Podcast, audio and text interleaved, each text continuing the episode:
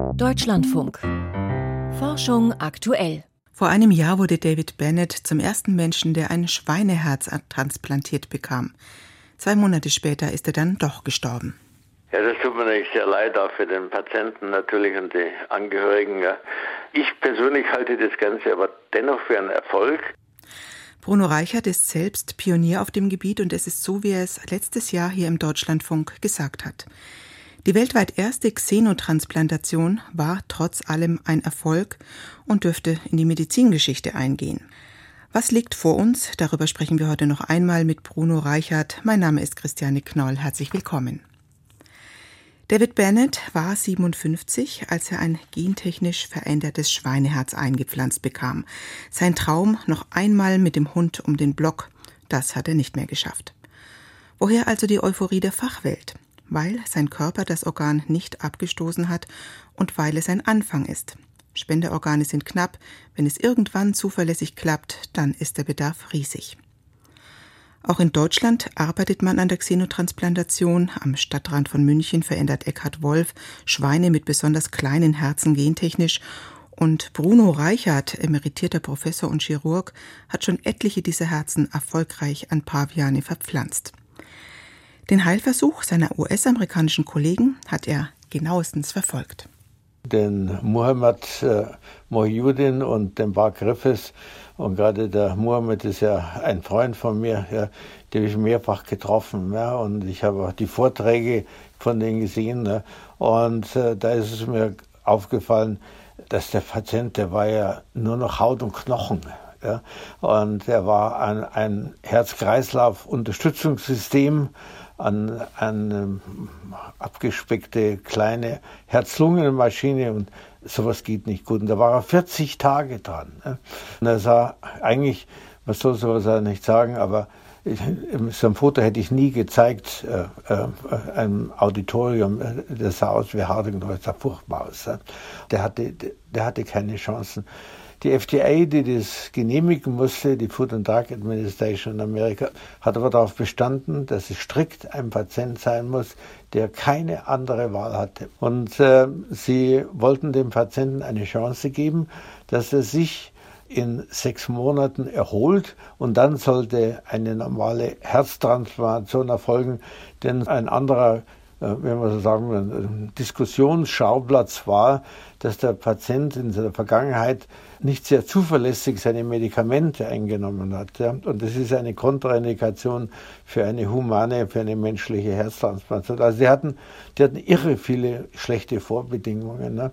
Und wie Sie sagten, es war dann auch ein Virus, äh, den sie nicht nachgewiesen hatten, den offensichtlich der Spendertier hatte. Dazu muss man sagen, dass dieser Porcino-Zytomegalie-Virus, den hat fast jedes Schwein in Deutschland. Ja.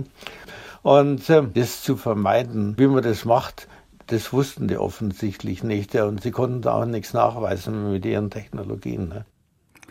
Es hat seitdem keinen neuen Versuch gegeben in den USA. Woran liegt das Ihrer Meinung nach? Ähm, die wollen es machen und äh, wie sie so sind, haben sie es auch lauttönend äh, von sich gegeben. Ja? Und äh, sie möchten gerne mehrere Heilversuche noch machen. Nun ähm, ist die Food and Drug Administration äh, äh, ist mindestens so streng wie die European Medicines Agency und äh, die muss das genehmigen. Ja? Also einen Heilversuch muss man nicht genehmigen. Wenn Sie jetzt wirklich eine klinische Studie machen wollen, die wir auch planen, ja, dann äh, müssen Sie einfach durch die Regularien durch. Und was ich so gehört habe, es ist noch nichts erschienen, gedruckt, ja, dass die Auflagen für so eine Studie sehr, sehr hoch sein werden. Sie selbst, Sie haben es gerade gesagt, wollen auch eine Studie durchführen. Vier Patienten sollen mit einem Schweineherz transplantiert werden. Sie haben vor zwei Jahren eine Firma gegründet. Was fehlt Ihnen denn noch, um loszulegen? Es fehlen uns die eigenen Schweine. Das ist alles sehr kompliziert. Also die Schweine, die wir jetzt haben, die äh, gehören einer amerikanischen Firma, die heißt Revivico und die gehört zu diesem Pharmaziekonzern United Therapeutics, die diese Studie in Maryland gemacht haben. Und die haben uns einmal vor 10 Jahren, 15 Jahren, 20 Jahren, haben uns die erlaubt, ähm, diese Schweine zu benutzen. Das heißt, wir haben die Zellen von dem bekommen, wir haben aus den Zellen Schweine gemacht. Ja. Und äh, diese Schweine, äh, erstmal die gehören äh, Revivicor und United Therapeutics. Andererseits sind die wirklich so antik. Ja, die sind doch mit ganz antiken Methoden, nicht mit dieser, mit dieser Schere, mit dieser Genschere gemacht, wie sie jetzt alle sind. Ja. Und die sind irgendwo in dieser ja, multikilometerlangen Schlange der DNA sind sie versteckt. Äh, ein, eine Genmodifikation hat man noch gar nicht herausgefunden, wo sie wirklich steckt. Ja. Und, und das, das akzeptiert keine äh, Behörde. Ja. Die Behörden wollen genau wissen, äh, wo die Genmodifikationen sind, wie sie wirken. Ja? Und äh, deshalb muss man sich auch bescheiden. Ne? Unsere Strategie ist, möglichst mit möglichst wenig Genmodifikationen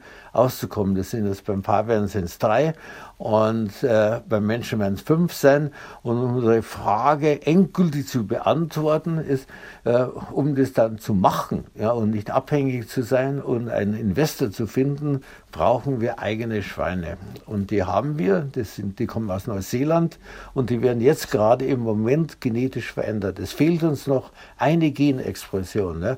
Dann können wir, wie das sich gehört, ja, für die regulatorische Behörde, die EMMA, das ist in Deutschland vertreten durch das Paul-Ehrlich-Institut, dann können wir dann äh, äh die letzten Versuche äh, an Paarwerden machen. Ja. Hm. Was ist Ihre Prognose? Wann werden wir den nächsten Xenotransplantationsversuch am Menschen sehen? Entweder in den USA oder bei Ihnen in München? Also in Deutschland nehme ich an, ja, ich glaube, innerhalb von zwei Jahren kann man das sehen. Wir arbeiten parallel an den Lösungen. Äh, an den Regularien äh, bei Emma, beim Paul-Ehrlich-Institut, ja, bei der Ethikkommission. Aber einer der größten Hürden sind die Menschen, die daran beteiligt sind, sie zu überzeugen, dass sie mitmachen. Ja. Gentechnisch veränderte Schweineherzen in einem deutschen OP.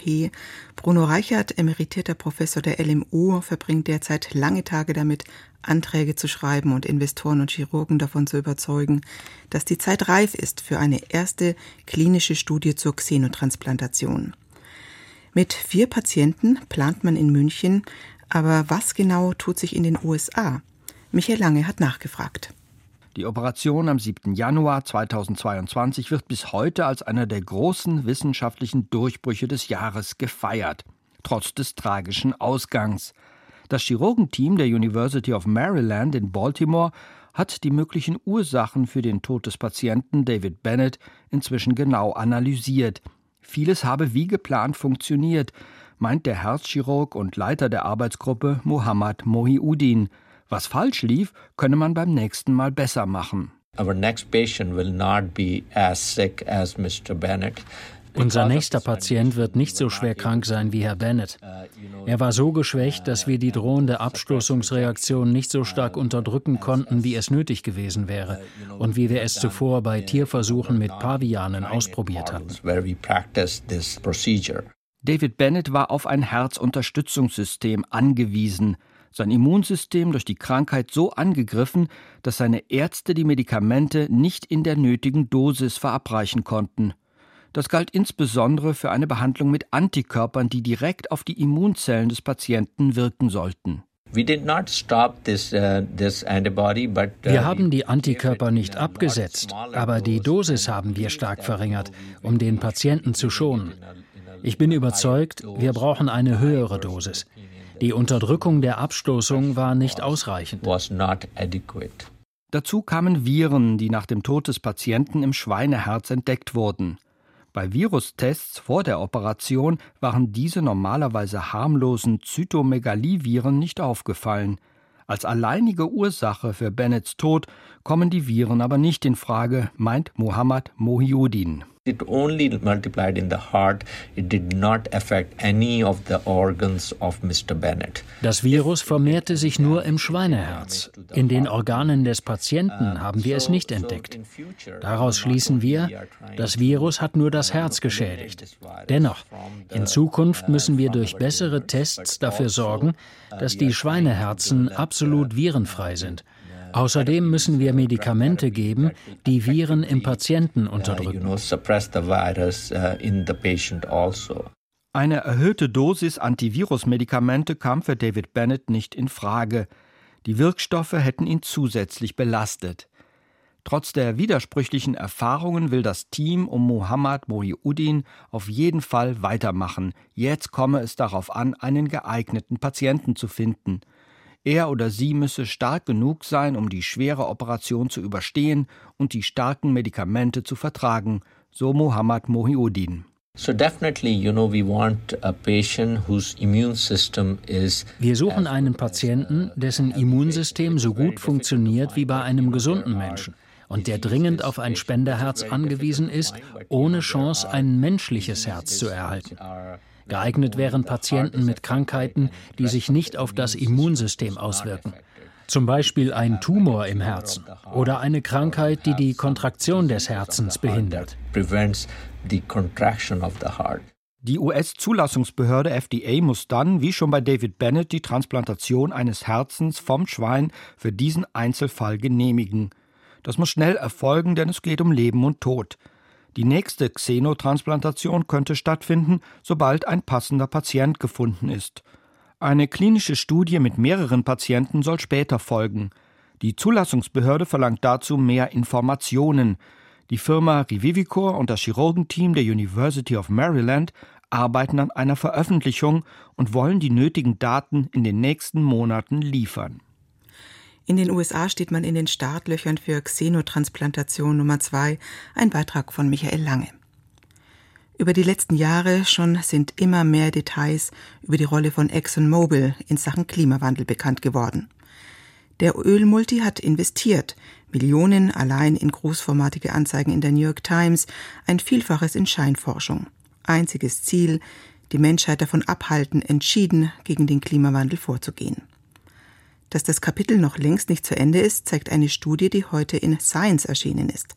Dagmar Röhrlich mit den Einzelheiten. Ende der 1970er Jahre rüstete Exxon einen Supertanker um.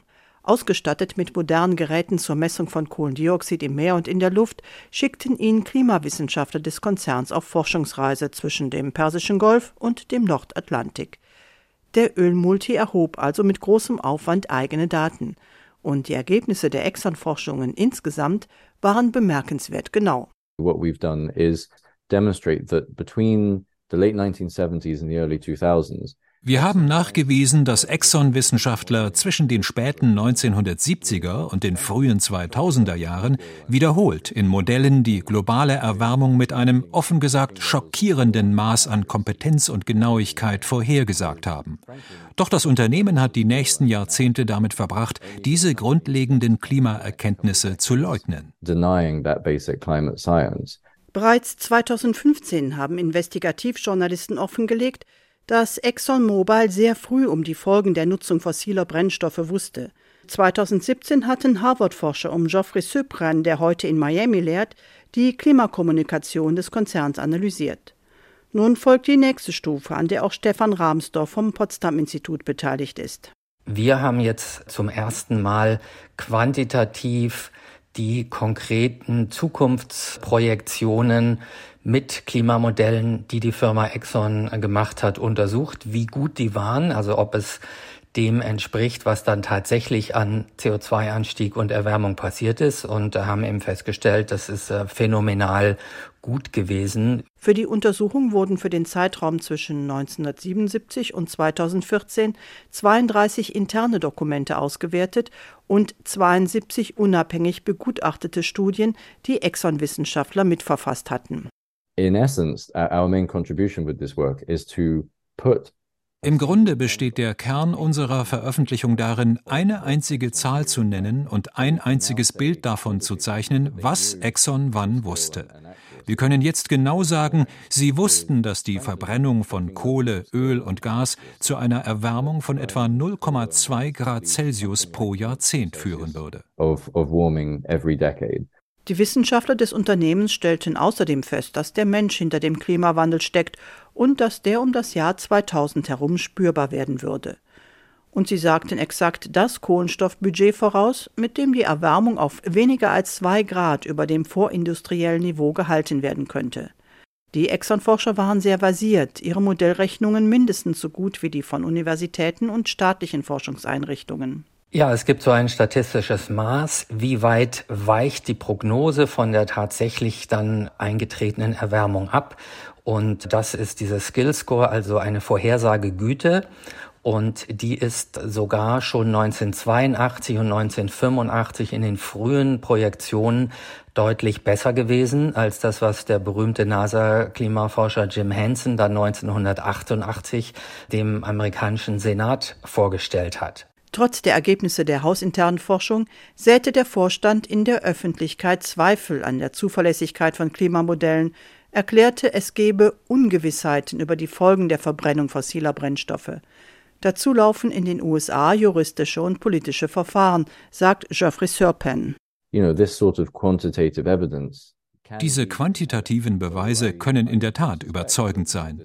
Ich würde vermuten, dass diese Arbeit sowohl vor Gericht als auch für die öffentliche Meinung schlagkräftig sein wird, weil sie eine komplexe Geschichte und viele Dokumente und Zitate in einer einzigen Zahl und einem einzigen Diagramm zusammenfasst. Aber natürlich möchte ich nicht darüber spekulieren, wie man die Untersuchung genau nutzen wird. But obviously I don't want to speculate about exactly how people will, will use it. Dagmar Röhrlich über die, Zitat, schockierend präzisen Klimaprognosen der Exxon-Forscher. Seltene Erden stecken in Elektroautos, in Windrädern. Wir brauchen sie also unbedingt für die Energiewende. Die Meldung, dass in Schweden eine Lagerstätte mit rund einer Million Tonnen seltener Erden gefunden wurde, sorgt daher vollkommen zu Recht für Schlagzeilen, zumal Europa bisher stark abhängig ist von China. Doch ist der Fund tatsächlich nur eine gute Nachricht? Thomas Schröder mit einer Einordnung. Um das gleich vorwegzunehmen. Seltene Erden sind nicht selten. Auch in Deutschland etwa in Sachsen wurde bereits eine Lagerstätte gefunden. Allerdings ist das in Schweden entdeckte Vorkommen rund 50 mal so groß wie das deutsche. Und, das ist der wichtige Unterschied, es dürfte wirtschaftlich einigermaßen rentabel sein. Das hat viele Gründe. Erstens ist es schlicht größer. Zweitens wird es gemeinsam mit Eisenerz abgebaut. Und drittens ist der Abbau schon allein aus geopolitischen Gründen erwünscht. Das Not in my backyard Argument, Bergbau bitte nicht vor meiner Haustür, verliert an Bedeutung. China produziert derzeit rund 60 Prozent der weltweit abgebauten seltenen Erden und es verfügt über eine Mine, deren Vorkommen auf das 40-fache der schwedischen Lagerstätte geschätzt wird. Bisher war es das bequemste, die 17 zur Gruppe der seltenen Erden gehörenden Metalle aus dieser Mine zu beziehen. Denn während die Preise niedrig waren, blieben die Umweltschäden vor Ort. Pro Tonne, die gefördert wird, fallen bei den seltenen Erden rund 2000 Tonnen Abraum an. In der chinesischen Mine Bayern Obo haben sich so riesige Halden mit Chemikalien verseuchter und radioaktiver Rückstände angesammelt. Abwässer verseuchten ganze Landstriche, Gewässer und das Grundwasser. In Schweden werden natürlich andere Umweltstandards gelten als in der chinesischen Mine. Es wird daher auch noch mindestens ein Jahrzehnt dauern, bis alles geprüft, genehmigt ist und der Abbau beginnen kann. Die Preise für die hier gewonnenen seltenen Erden dürften dann höher sein. Aber das ist vielleicht die wichtigste Botschaft, wenn der Bergbau jetzt wieder stärker zurückkommt nach Europa.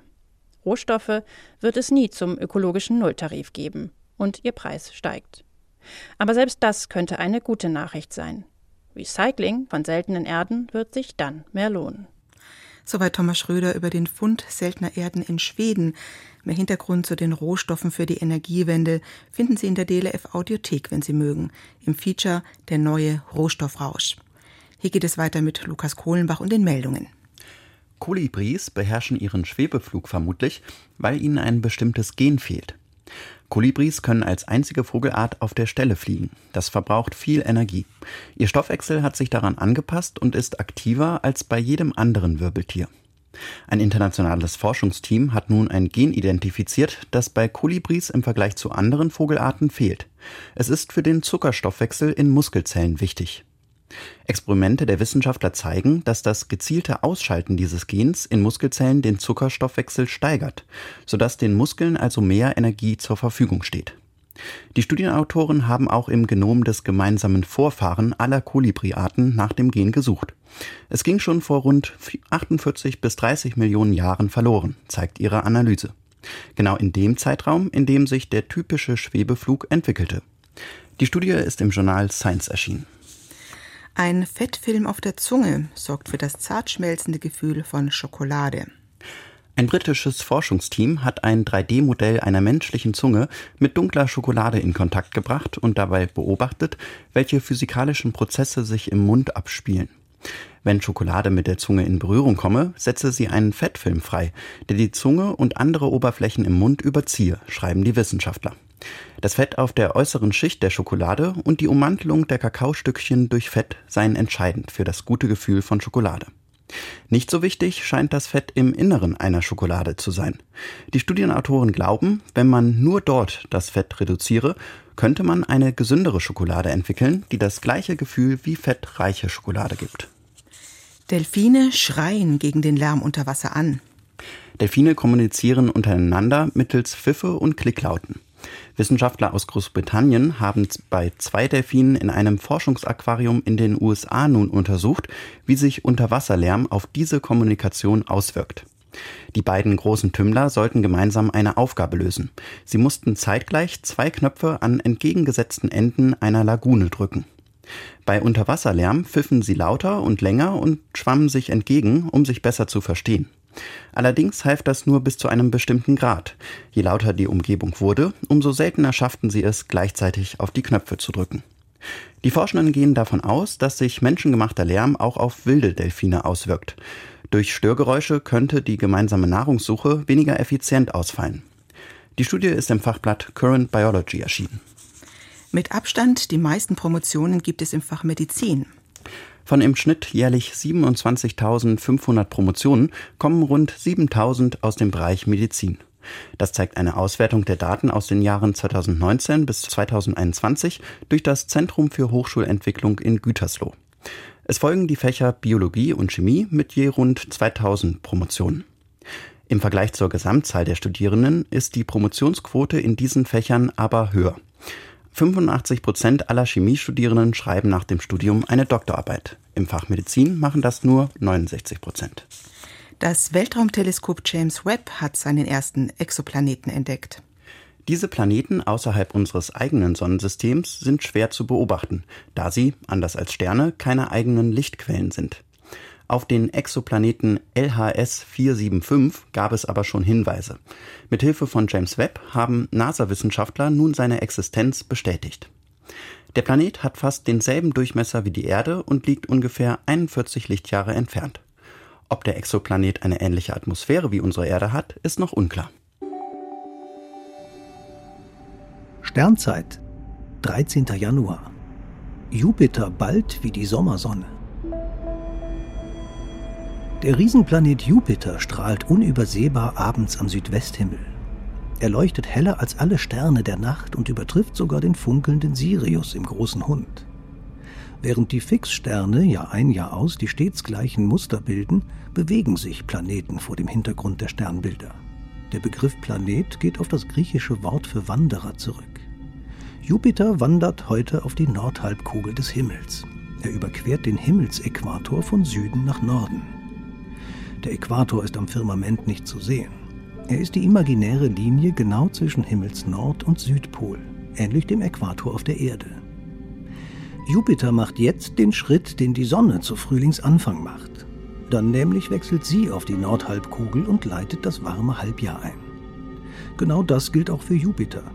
In den nächsten Jahren ist er für uns immer besser zu sehen.